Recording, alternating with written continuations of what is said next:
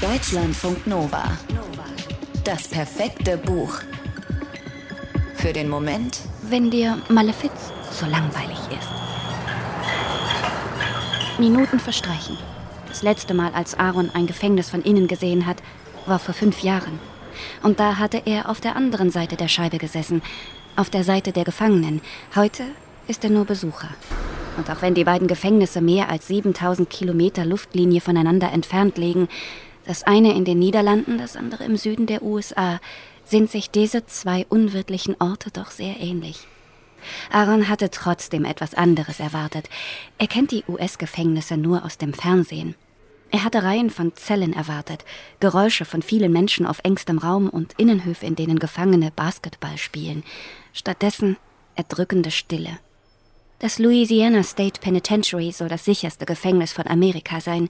Wer hier inhaftiert ist, bleibt sein Leben lang. Nicht wenige werden hier sterben, verurteilt zum Tode. Aaron bekommt es mit der Angst zu tun. Vielleicht will Alexander ihn doch nicht sehen, oder darf nicht, oder weiß nicht, dass Aaron hier ist, um ihn zu sehen. Aber dann wird eine Tür zum Besucherraum geöffnet und eine magere Gestalt in schlecht sitzender hellblauer Gefängniskleidung hereingeführt. Zuerst erkennt Aaron ihn nicht wieder nach nur fünf Jahren, seinen eigenen Sohn. Hey, begrüßt Aaron Alexander durch den Telefonhörer, der neben der Scheibe hängt, die Vater und Sohn voneinander trennt. Das Erste, was er zu ihm sagt, seit damals, hey. Fünf Jahre lang hatte Aaron nicht gewusst, wohin sein Sohn geflohen war. USA, ohne Rückflugticket, das war's. Bis Alexanders Name plötzlich in den Nachrichten genannt wurde, zu Hause, in Europa wohlgemerkt, Alexander schweigt. Was hatte Aaron erwartet? Dass er in Tränen ausbricht, ihn anschreit und ihn anfleht, ihn hier so schnell wie möglich rauszuholen? Alexander nickt nur und sieht auf. Warum bist du hier? fragt er schließlich. Ja, warum?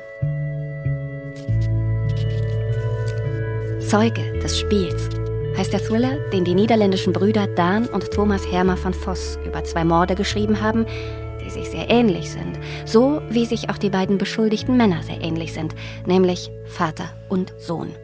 18 Jahre lang waren Aaron und Alexander eine glückliche Familie gewesen, gemeinsam mit Nora, Aarons Frau, Alexanders Mutter.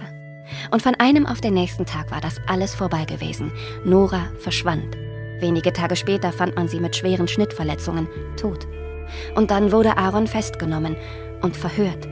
Und für das ganze Land war er zweifellos der Mörder aber es konnte nicht bewiesen werden und er beteuert bis heute seine Unschuld. Er kam wieder frei. An diesem Tag hat sein Sohn das Haus, das Land und diese Familie verlassen. Fünf Jahre später sitzt Alexander in Untersuchungshaft.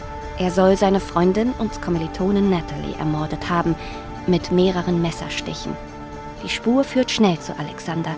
Auch er beteuert seine Unschuld und auch er wird, obwohl es einen zweiten Verdächtigen gibt, von der Öffentlichkeit sofort als der Täter abgestempelt.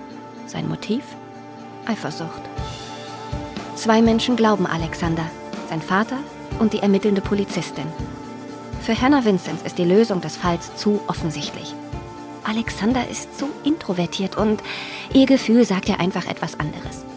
Nur muss sie ihr Gefühl dieses Mal aus dem Spiel lassen. Bei ihrem letzten Fall vor anderthalb Jahren ist ihr das nämlich zum Verhängnis geworden. Sie hatte sich bei den Ermittlungen völlig verrannt und auf eigene Faust weitergemacht, obwohl der Fall bereits abgeschlossen war. Ihre Besessenheit hatte Hannah mit einem Burnout und einer inoffiziellen Suspendierung bezahlt. Der Fall Natalie Underwood ist quasi ihre Bewährungsprobe. Und wieder ist sie sich ganz sicher, den Falschen gefasst zu haben. Jemand sieht von außen zu, das spürt sie und ihr Verdacht wird bestätigt, als sie plötzlich einen Brief bekommt, ohne Absender. Das Problem ist, der Inhalt belastet Alexander, wenn man es so sehen will. Man kann es aber auch anders sehen. Weitere Briefe mit Hinweisen trudeln ein und Hannah versteht, dass da jemand mit ihr spielt. Aber warum? Und welche Rolle spielt dabei Alexanders Vergangenheit? Hannah tut es wieder, weil sie nicht anders kann. Sie folgt ihrem Gefühl und ändert die Spielregeln. Deutschlandfunk Nova. Das perfekte Buch.